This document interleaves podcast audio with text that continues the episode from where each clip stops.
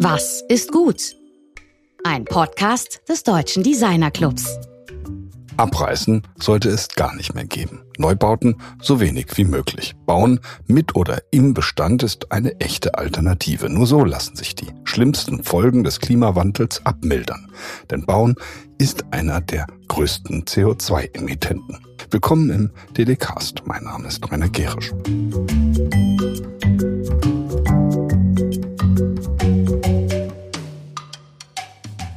Unser heutiger Gast Annabel von Reutern ist Architektin. Sie hat nach ihrem Studium an der Rheinisch-Westfälischen TH Aachen und der TU Berlin mehrere Jahre in Kölner Architekturbüros gearbeitet und ist Mitglied bei Architects for Future sowie Vorständin im Verband für Bauen im Bestand. Sie ist eine wichtige Stimme für eine radikale Wende im Bauwesen, nicht nur aus der Politik oder der Wissenschaft, sondern direkt aus der Praxis. Heute ist sie bei dem Unternehmen Concula für das Business Development zuständig. Mit ihr spricht nun mein Kollege Georg Christoph Bertsch.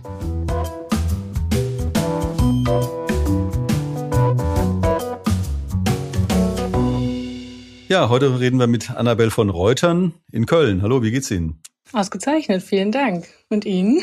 Ja, mir geht's auch sehr gut. Ich freue mich, Sie zu sehen. Wir hatten bisher nur telefoniert und von daher, also auch das ist natürlich ein großer Gewinn. Ich steige mal direkt ins Thema ein. Und zwar, Sie sagen, ohne Bauwende wird es keine Klimawende geben. Das zirkuläre Bauen und der Einsatz von vorhandenen Ressourcen aus bestehenden Objekten wird die Branche dorthin bringen. Die Frage ist nicht, ob die Form der Verfügbarkeit folgen muss, sondern wie schnell wir dieses Entwurfsprinzip umsetzen können. Da Ein ganz, ganz schön langes Zitat. Ein ganz schön langes Zitat. Ja. Ja, äh, da möchte ich auch gern drüber reden. Soll ich einfach mal erzählen, was ich, warum ich das sage? Oder genau, denke? steigen Sie mal da ein, weil das ist irgendwie, wir haben eine ganze Reihe von Themen, aber das ist jetzt für mich so mal der zentrale Punkt. Ja, für mich auch, sind wir uns einig. Das ist gut. Also, das ist ja vielen nicht bekannt, dass die Baubranche einen erheblichen ja, Beitrag äh, zur Klimakatastrophe äh, ja, beiträgt. Ähm, und das versuchen wir ehrlich gesagt auch mit unserer Firma publik zu machen und zu sagen, dass wir eben diese Verantwortung haben als Bauschaffende. Denn 60 Prozent der globalen ähm, Abfallströme oder des Abfalls kommen aus der Baubranche. Und da geht es nur mal um Ressourcen. Also Abfall sind Ressourcen, das ist Material, was wir aus der Erde am Ende des Tages ja genommen haben, um Bauten zu erschaffen, ähm, Möbel herzustellen, Fenster herzustellen, all diese ähm, Materialien. Und die werden halt sehr schnell dann doch wieder entsorgt, obwohl sie eben noch in einem ausgezeichneten Zustand sind. Und wir sagen eben, dass die Bauwende und damit auch die Klimawende auf der Baustelle entschieden wird. Also da ist einfach ein erheblicher Veränderungsdruck. Und ähm, diese Idee der Form, die der Verfügbarkeit folgen sollte, ist ja auch nicht neu. Also ähm, Gebäude sehen ja nun mal so aus, wie sie aussehen, weil sie in bestimmten Regionen ähm, gebaut worden sind mit dem Material, was vorhanden war zu dem Zeitpunkt. Und da wollen wir im Prinzip wieder hin. Also nicht ähm, ohne Maß zu planen und zu bauen, sondern tatsächlich äh, innerhalb der planetaren Grenzen. Da ist ja dieser Begriff zirkuläres Bauen drin. Das wird ja sehr unterschiedlich ausgelegt. Also wie ist denn Ihre, sag ich mal, in Ihrem konkreten Kontext engere Definition von dem, was Sie als zirkuläres Bauen gelten lassen würden? Ja, also zirkuläres Bauen bedeutet ja, dass wir eben aus der linearen Wirtschaft raustreten in eine zirkuläre Wertschöpfungskette. Das heißt, dass Bauteile nicht verklebt werden oder in anderen Verbundstoffen zusammengefügt werden, sondern so gefügt werden, dass sie auch wieder trennbar sind. Denn dann sind sie zirkulär. Also wenn ich sie tatsächlich auch wieder, so, wenn ein Rückbau stattfinden sollte, auch wieder an anderer Stelle einsetzen kann. Idealerweise genau in der gleichen äh, Qualität oder eben in irgendeiner Art von Recycling. Aber wenn ich Verbundstoffe verbaue, ist das eben nicht mehr möglich.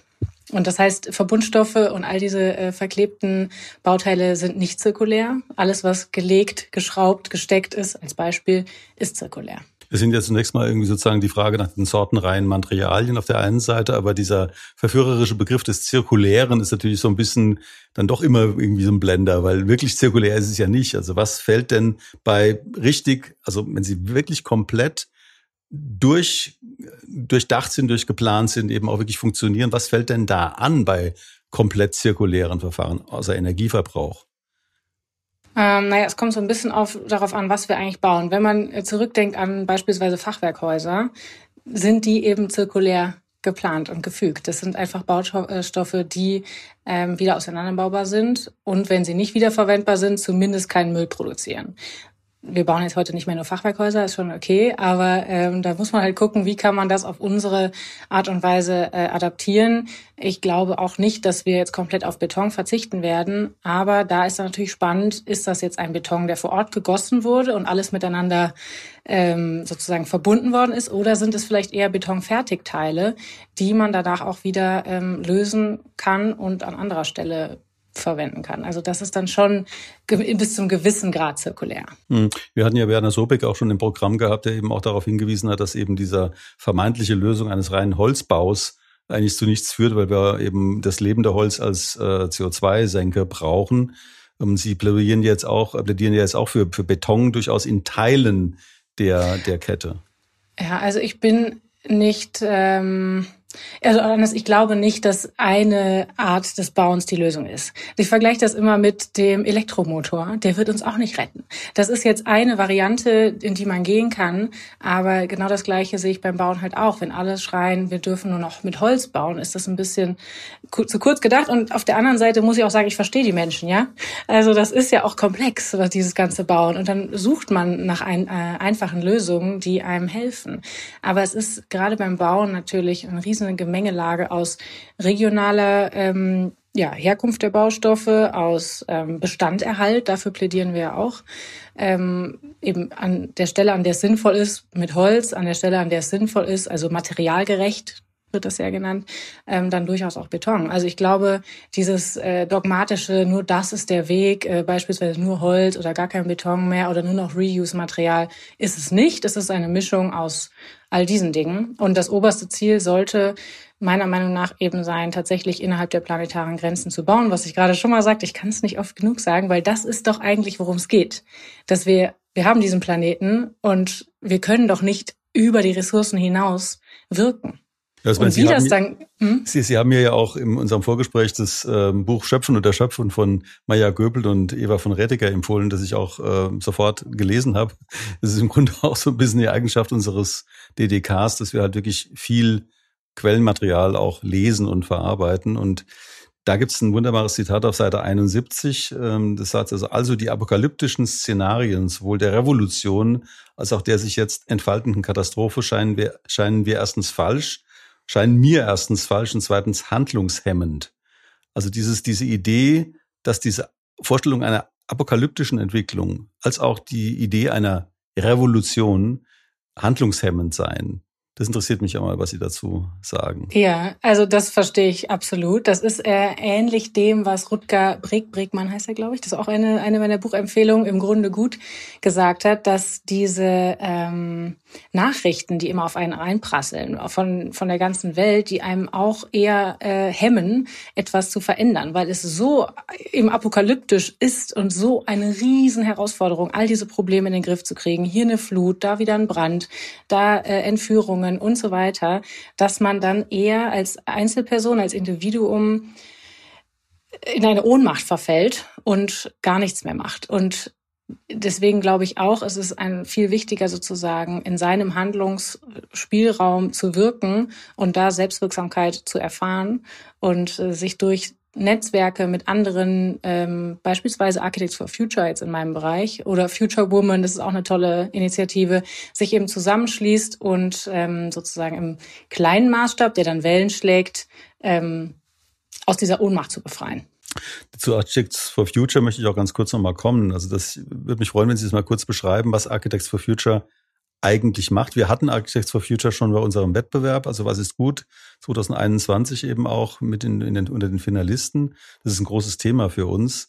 Aber nochmal eine kurze Beschreibung auch für die Hörerinnen, was macht Architects for Future?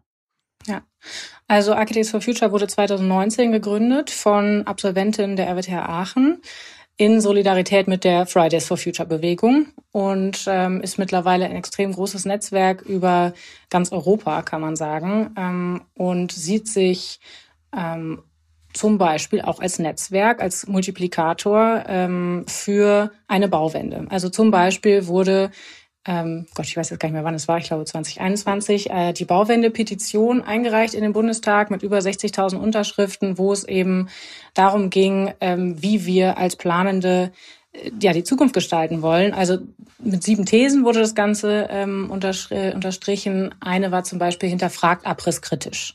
Denn das ist in Deutschland ja auch noch Standard, dass man keine Abrissgenehmigung braucht. Äh, sondern relativ einfach ähm, Gebäude ähm, dem Erdboden gleich machen kann. Solche Sachen, solche Initiativen stößt Architects for Future an, äh, ist aber auch ganz stark in der Bildungsarbeit, ähm, bietet äh, auf YouTube ganz viele tolle ähm, Webinare oder Webseminare an zu Themen wie Holzbau, äh, Lehmbau, ähm, die Musterbauordnung, wie äh, muss das geändert werden. Also ist da ganz stark in der Öffentlichkeitsarbeit und Vernetzungsarbeit, um wirklich auch ein, äh, man kann sagen, Zuhause zu bieten für alle, die ähm, die Schnauze voll haben von der klassischen Planung, die ja doch eher auf dem Ego beruht von vielen, muss man einfach sagen, wie es ist. Ähm, und mir hat das auch damals 2019 äh, sehr viel Mut gemacht, äh, festzustellen, da sind noch andere, die was ändern wollen. Und ähm, genau das, finde ich, ist das Wertvolle an solchen Netzwerken. Diese Bauwende-Petition ist, haben wir ja auch sehr stark wahrgenommen, also bei uns eben auch im, aus der Sicht des, des Deutschen Design Club. Wir haben ja eben auch eine ganze Reihe von Architekten in unseren Reihen. Was ist denn jetzt konkret aus der Bauwende-Petition geworden? Also was macht denn die Bundesregierung, die damit ja konfrontiert wurde, ähm, damit und welche Form von Interaktion gibt es eben zwischen den Autorinnen der Bauwende-Petition und den zuständigen Ressorts auf Bundesebene? Hm. Also das war ja im Grunde, wie gesagt, 2019 die Gründung von Architects for Future, dann roundabout ein Jahr später, Gott, jetzt rede ich wahrscheinlich total Quatsch, wann was passiert ist. Ähm, ich krieg die letzten eben drei, vier Jahre waren ziemlich intensiv, was alles so äh, gelaufen ist ähm, eben die, die Petition an sich. Und seitdem sind halt an allen Stellen Dinge passiert. Also zum Beispiel steht jetzt auch in der im Koalitionsvertrag drin, dass Materialpässe sozusagen verpflichtet ähm, verpflichtend sein sollen. Ähm, Architects for Future ist auch im starken Austausch mit der Bauministerinnenkonferenz, wo es eben darum geht, die Musterbauordnung zu einer Musterumbauordnung äh, zu äh, verwandeln. Ähm, ja, das sind so, so Dinge, die wir tun. Und ansonsten sind, glaube ich, alle, die gerade am Markt irgendwie was verändern wollen, im ständigen Austausch mit den Ressorts. Ich kann da jetzt keine äh, einzelnen Ressorts oder Namen nennen, wo da was passiert, aber ähm, wir haben schon den Eindruck, dass die Politik da mittlerweile offener für ist. Uns geht es natürlich alles nicht schnell genug. Das ist aber ein Punkt, der geht ja auf die letzte Frage zurück, auf dieses Thema handeln können und handeln wollen. Man, die haben ja offensichtlich gehandelt. Da ist offensichtlich ein Dialog entstanden, auch wenn er natürlich zu langsam läuft. Aber die Tatsache, dass das in Gang gekommen ist, ist ja erstmal schon eine sehr hohe Botschaft und dass da eben auf vielen Ebenen gleichzeitig auch äh, Verhandlungen stattfinden, das Thema überhaupt in die Politik in der Form eingedrungen ist. Absolut. Nochmal konkreter zu einem, zu einem ähm, ressourceneffizienten Architekturprojekt. Also gehen wir davon aus, Sie haben jetzt ein Gebäude. Hier in Frankfurt wird ziemlich viel umgebaut, auch abgerissen. Ähm, wie wäre denn ein idealer Weg, wenn man jetzt einen sozusagen zu einem möglichen Abrissoption stehendes Gebäude anders behandeln würde? Ja, also Frankfurt ist da tatsächlich ein gutes Beispiel, da wir da ähm, immer mehr Projekte haben. Ein Projekt kann ich hier mal nennen, von dem ich denke, dass das äh, sehr positiv gehandhabt wird. Und zwar ist das das Prisma in Niederrad. Ähm, das Gebäude ist, glaube ich, circa 20 Jahre alt und ähm, wird jetzt eben umgebaut, wird saniert. Der ähm, Mieter ist da raus. Es soll jetzt ähm, eben für die Zukunft angepasst werden für verschiedene ähm, Firmen. Und da wurden wir sehr frühzeitig von den Bauherrinnen in, involviert ähm, mit der Bestandserfassung des vorhandenen Inventars und ähm, mit der Bestandserfassung eben der vorhandenen Bauteile, bevor der Abriss ausgeschrieben wird und bevor überhaupt irgendwas verändert wird. Und das ist essentiell, dass wir sozusagen ähm, wir oder alle Plan, an der Planung Beteiligten erstmal den Wert des Vorhandenen wahrnehmen. Das ist ja schon mal der erste und wichtigste Schritt. Und ich habe das Gefühl, dass es ganz viele nach wie vor nicht tun, aber da ändert sich ja Gott sei Dank was. Also erstmal zu sehen, okay, wir haben da schon eine tolle Substanz, was kann man denn daraus noch machen? So, da haben wir dann eben diese Bestandserfassung gemacht und die ähm, Bauherrinnen an sich wollen auch Material an Ort und Stelle wiederverwenden, was natürlich mhm. super ist, ähm, dass nicht alles sozusagen entsorgt werden soll oder in andere Projekte involviert werden soll oder integriert werden soll, sondern tatsächlich an, an dem Standort bleibt. Dann spart man sich auch Logistik ähm, und Transportwege und so weiter. Und da haben wir uns dann eben auch mit den Herstellern zusammengetan die dann äh, vor Ort eine Werkstatt aufgebaut haben, um diese Bauteile ähm, wieder frisch zu machen und ähm, wieder zu integrieren. Das ist zum Beispiel etwas, äh, was man als äh, Investor, Bauherrin, wie auch immer, äh, gut machen kann. Bestand sichten, Bestand sichern, erstmal nicht an Abriss denken, sondern an die Nutzung und dann sozusagen wirklich durch eine Inventarisierung, also das Sichtbarmachen von dem, was da ist, ähm, in die Planung gehen. Denn wenn ich nicht weiß, was vorhanden ist, kann ich auch nicht planen. Hm. Das ist natürlich jetzt schon, also was ja da jetzt schon rausklingt, ist ja dieses Partizipative, diese Werkstatt. Das ist jetzt für mich ein Begriff, den ich mit der Form bisher nicht kannte. Auch dieses Prinzip sozusagen nach einer ersten Analyse äh, der, der Tragfähigkeit einer Weiternutzung. Es kann ja auch sein, dass ein Gebäude einfach abgerissen werden muss aufgrund von irgendwelchen katastrophalen statischen Baumängeln. Aber diese Gebäude sind ja im Allgemeinen irgendwie außerordentlich brauchbar, kann man umbauen. So. Und ähm, das ist schon mal ein entscheidender Punkt. Und dieser Umbauprozess, also was ist denn für Sie dann Umbau? Klingt jetzt vielleicht banal, aber ich denke für Sie, also in Ihrer Fachwelt, ist das schon irgendwie eine eigene Welt, ein eigener Kosmos. Was ist für mich Umbau? Wenn der Bestand erstmal Priorität hat. Und das, das klingt eben, das klingt so einfach, aber ganz viel machen es eben nicht, weil abgerissen wird ähm, oder weil ab, ich sag mal, wir leben eben in einer linearen Gesellschaft und Wartungsarbeiten, äh, Pflege, Care-Arbeit, Maintenance-Arbeit ist einfach nicht wertgeschätzt. Sowohl bei Angehörigen, mhm. also ich sag mal alten Menschen, als auch bei Gebäuden, die 50, 60, mhm. 70 Jahre alt sind.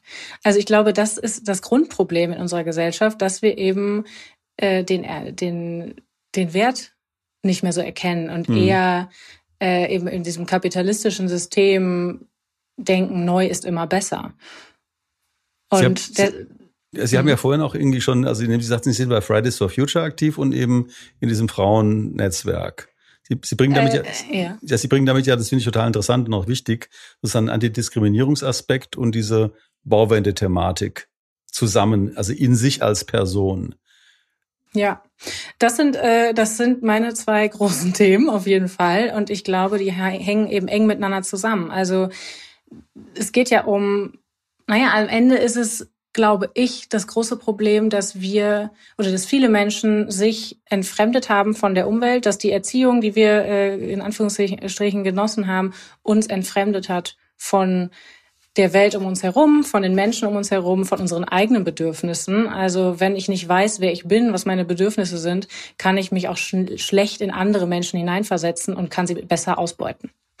so, also ja. ob ich jetzt den, den, Planeten ausbeute und die Ressourcen schröpfe oder äh, menschliche Arbeitskraft oder ne, äh, das hängt schon nah bei äh, zusammen und wie ich Menschen wahrnehme und als was ich sie äh, wertschätze oder eben auch nicht wertschätze und ähm, Frauenhass oder Hass gegen äh, Andersdenkende äh, ja sozusagen teile. Das, äh, ich glaube, wenn wir das eine, das eine kann man nicht ohne das andere lösen. Hm. Das ist für uns ja ein durchgängiges Thema, also sowohl der Zusammenhang zwischen verschiedenen Diskriminierungsformen und der Zerstörung des Planeten, als auch diese Einzelthemen. Wir haben ja zahllose Sendungen gemacht zum Thema eben äh, Female Leadership, Empowerment, eben auch äh, also Diskriminierung in jeder Hinsicht.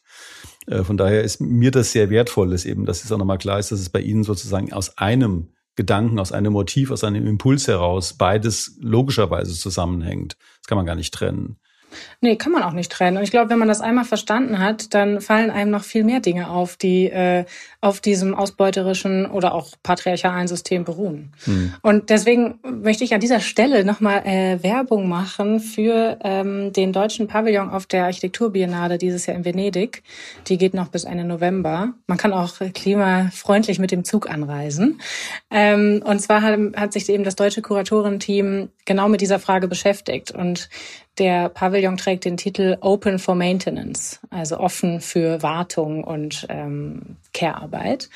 Und das ist einfach ganz toll, meiner Meinung nach, dass dieses Thema so einem großen internationalen Publikum zugänglich gemacht wird und adressiert wird. Ähm, was haben die konkret gemacht? Äh, es fällt ja jedes Jahr auf der Architekturbiennale und der Kunstbiennale, die ja immer im Wechsel äh, stattfinden, eine Menge Müll an, weil im Grunde jedes Jahr der Pavillon, also ich weiß nicht, ob das alle kennen, aber es ist ja im Grunde so ein eine große ähm, Weltausstellung Alle zwei Jahre eben, wie gesagt, im Wechsel. Da fällt eine Menge Müll an, da fängt eine Menge ähm, Ressourcen an, die nach sechs Monaten, so lange geht die Ausstellung, dann entsorgt werden.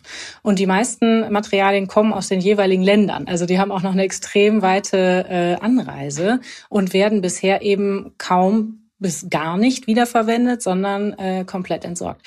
Und in dem deutschen Pavillon stehen eben dieses Jahr ähm, also ganz viele Materialien, die aus den Kunstpavillons gesammelt worden sind für dieses Jahr. Ähm, und das ist wie so ein Lager im Grunde, ähm, um einfach mal sichtbar zu machen, was wir eigentlich alles entsorgen. Daneben haben die eben auch eine Werkstatt, wo sie mit Studierenden aus ganz Europa neue ähm, Projekte umsetzen. Und das ist genau das, was wir äh, auch wollen. So, dieses Weiterführen. Das, Suffizienz ist ja auch ein sehr wichtiges Schlagwort, da kommen wir gleich nochmal drauf. Und zwar anlässlich des Neujahrsempfangs des Bauzentrums des Zentrums Baukultur Rheinland-Pfalz, also unser benachbartes Bundesland. Wir sitzen ja hier in Hessen, wir sind in Nordrhein-Westfalen, aber Rheinland-Pfalz hat die dortige Ministerin für Finanzen sowie Bauen, Wohnen, Baurecht und Bautechnik. Also eine die Kombination ist schon interessant. Finanzen und Bauen, Wohnen, Baurecht und Bautechnik, Doris Ahnen, hat gesagt, dass zumindest dieses Bundesland künftig voll auf Suffizienz setzt, zumindest bei allen öffentlichen Aufträgen. das ist schon mal eine sensationelle Mitteilung, weil es im Februar, da war ich auch ziemlich platt. Also, was, was würde das denn bedeuten, wenn jetzt ganz Deutschland voll auf Suffizienz setzen würde? Was hätte das für eine Konsequenz? Ähm, ja, weniger ist mehr und was man hat, hat man, ne? das wäre doch was.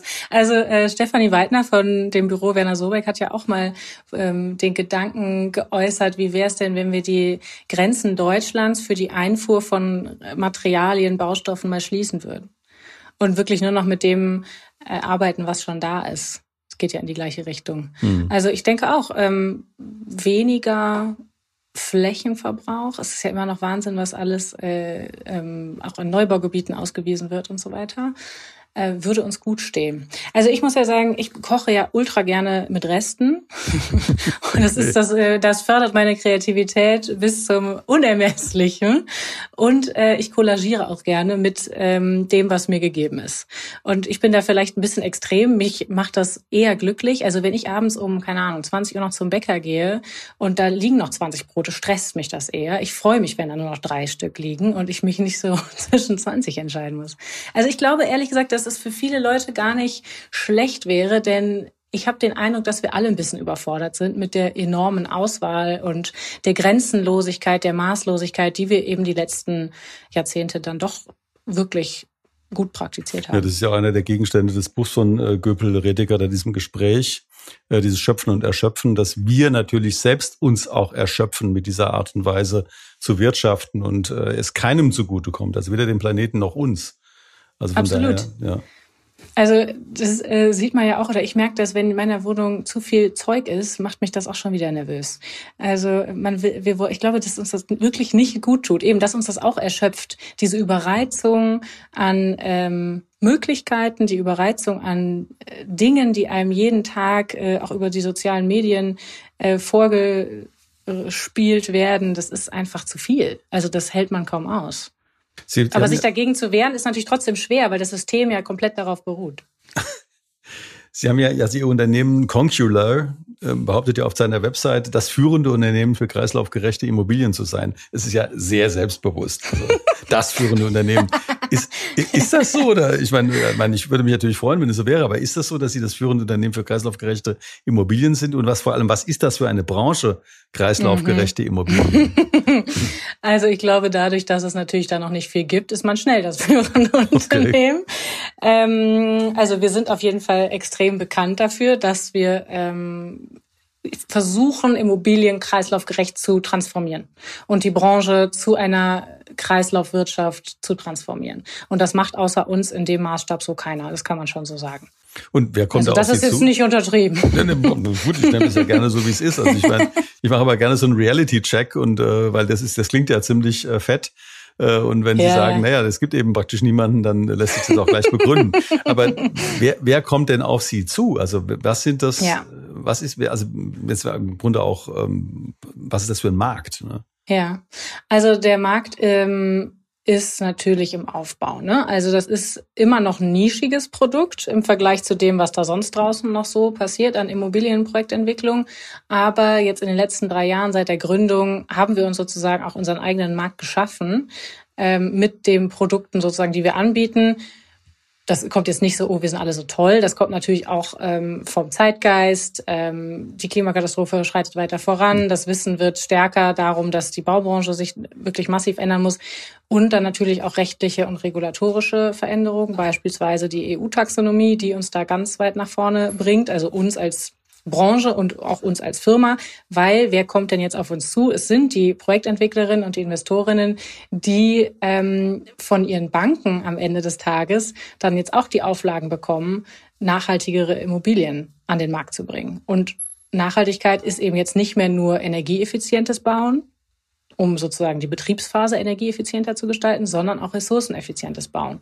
Und das ist eben etwas, wo wir unterstützen können durch eben die äh, Bestandserfassung von Gebäuden, die Materialvermittlung, ähm, die Unterstützung bei ähm, des Wiedereinbaus mit Materialpässen, also mit diesem digitalen Produkt für die Zukunft. Genau, das sind sozusagen die größten ähm, Auftraggeberinnen, also Projektentwicklerinnen, aber auch Architekturbüros, natürlich, die ja jetzt auch alle äh, sozusagen ihre Planung anpassen müssen. Da passieren jetzt einige Wettbewerbe, was sehr schön ist, dass also auch die öffentliche Hand oder große Bauunternehmen in ihren Wettbewerben ähm, zirkuläres Bauen mit ausschreiben. Ähm, ja, genau. Ansonsten natürlich auch, Entschuldigung, wenn ich das noch, also im Grunde kommen eigentlich extrem oder fast alle Akteurinnen auf diesem Markt jetzt gerade zu uns, weil alle Wissen aufbauen wollen, alle in diese Richtung gehen wollen. Und ähm, das ist natürlich für uns eine tolle Sache, aber wir sehen uns auch, also ich meine, wir sind eine GmbH, wir müssen wirtschaftlich ja, denken und arbeiten, aber nichtsdestotrotz sehen wir uns auch als Multiplikatoren und Wegbereiter, um diesen Markt überhaupt möglich zu machen. Deswegen haben wir zum Beispiel jetzt auch eine Vorform der DIN, also eine Dienstback entwickelt, gemeinsam mit 30 Partnerinnen, um sozusagen eine qualitativ hochwertige, für jeden zugängliche Art der Bestandserfassung umzusetzen. Also wir sind eher so die, die dann sozusagen das Wissen auch teilen und mehren wollen, mhm. damit wir eben schnell zu dieser kreislauffähigen Bauart kommen. Aber Sie haben jetzt keine in dem Sinne Akademie oder Zertifizierung, die, die Sie selbst eben auch äh, anbieten. Bisher nicht. Ja, okay. Also es gibt ja ähm, extrem viele, also wir sind ja mit der DGNB im engen Austausch, da sitzen wir auch ähm, in, im Ausschuss eben für diesen Materialpass mit drin. Ähm, wir sind mit verschiedenen Kammern in Gesprächen. Also wir unterstützen da alle, wir sind bei Verbänden, halten Vorträge und so weiter. Aber wir haben jetzt keine eigene Zertifizierung. Wieso sind Sie als Person, also wieso sind Sie denn da reingeraten in dieses Business? Ich meine, Sie haben wahrscheinlich Architektur studiert. Und genau. dann während des Studiums an der RTW Aachen, wenn ich es richtig verstanden habe, gemerkt, so kann das irgendwie nicht funktionieren. Also ja, so schnell war ich dann noch nicht. Also äh, das ist ja auch schon ein paar Jahre her. Ähm, also genau, ich habe Architektur studiert, relativ, also ja klassisch, genau in Aachen und an der TU Berlin und ähm, hatte in Aachen den Fokus eher auf Kommunikation, Publikation, ähm, Wissenstransfer.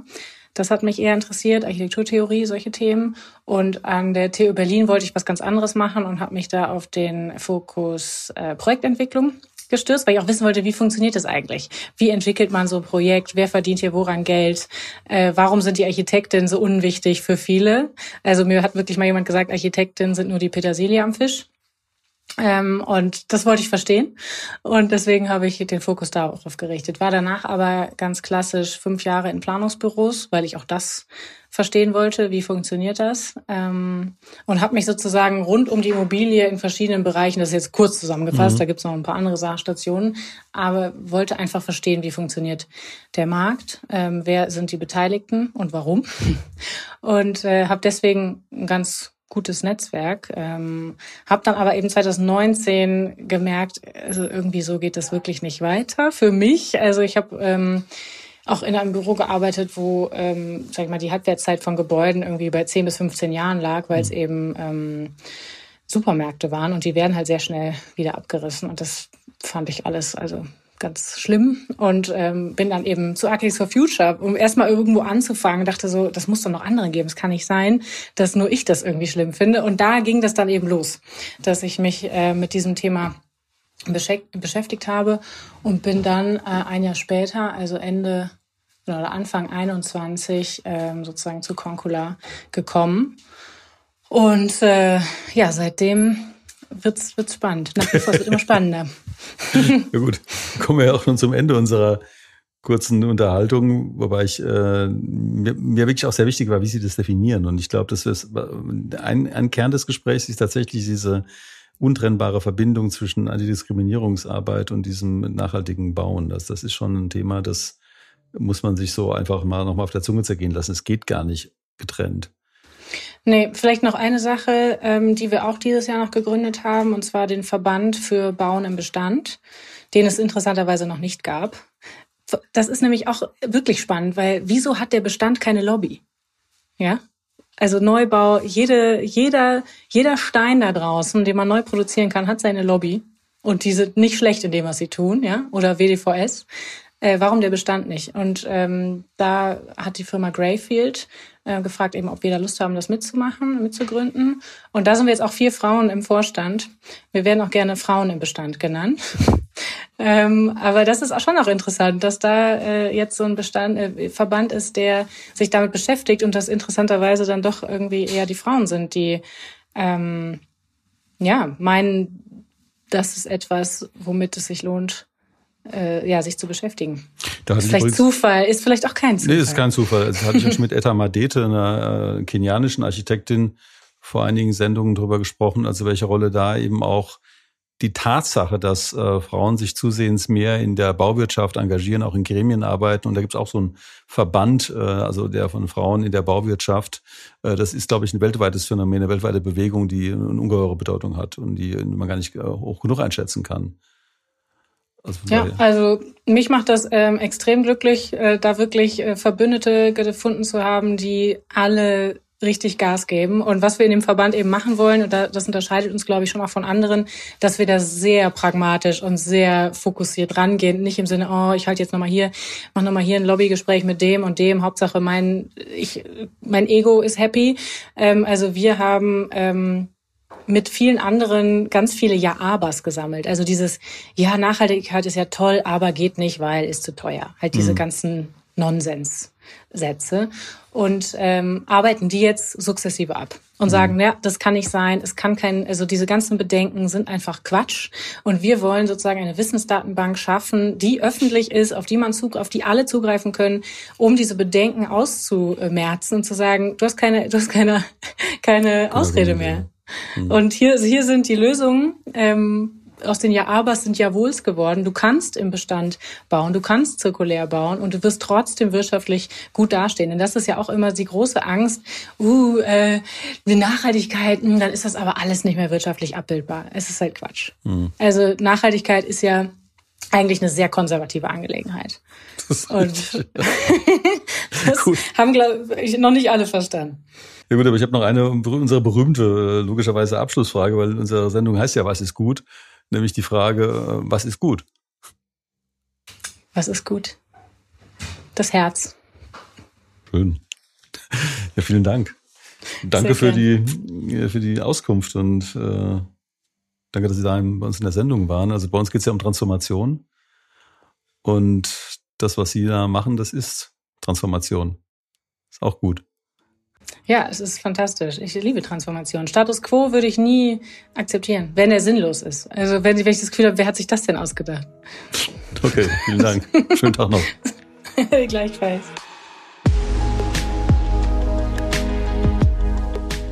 Das war Annabelle von Reutern im Gespräch mit Georg. Das Thema Bauen, Ressourcen, zyklische Wirtschaft hatten wir hier schon mehrfach in DDKs besprochen. Annabelle zeigt, wie das zu einem Geschäftsmodell werden und den Umbau der Wirtschaft aktiv vorantreiben kann. In der nächsten Folge treffen wir dann Sunny Dolat aus Nairobi. Er ist einer der Akteure der weltweit aktiven Designer- und Künstlergruppe The Nest. Sunny gilt nicht nur in seinem Heimatland Kenia, sondern auf dem gesamten afrikanischen Kontinent als eine Ikone der queeren Dekolonialisierung im Design. Er ist stilsicher, cool und sehr, sehr geschichtsbewusst. Wir wünschen euch wie immer bis dahin alles Gute und eine kreative Woche. Eure TDcast-Redaktion.